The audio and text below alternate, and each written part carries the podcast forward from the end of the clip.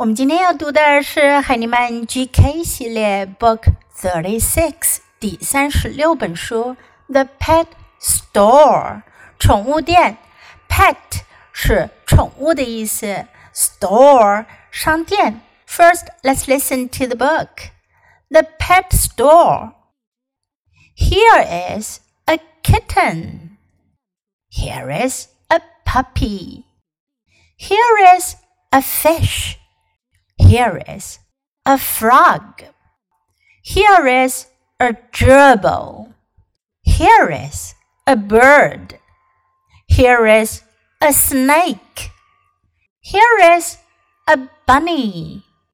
这本书非常简单，用的是我们非常熟悉的句型。Here is，这是。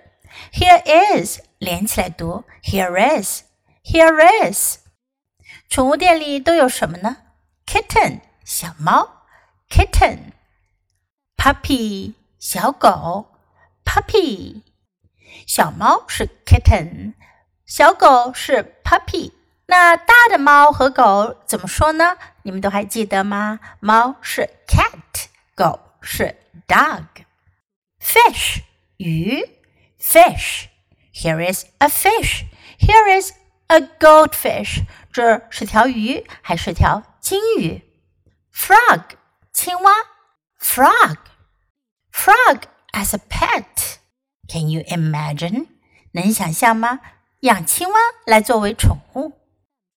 Here is a gerbil。gerbil 是沙鼠的意思，也是用来当做宠物养的一种老鼠。gerbil，gerbil，bird 鸟。 Here is a bird. Snake, 蛇 snake. Oh my, I don't like snakes. 我不喜欢蛇。Do you? Here is a bunny. Bunny, 小兔子 bunny. So, what's your favorite pet animal? 你们最喜欢的宠物是什么呢 ？Okay, now let's read the book together, sentence by sentence. The pet store. Here is a kitten. Here is a puppy.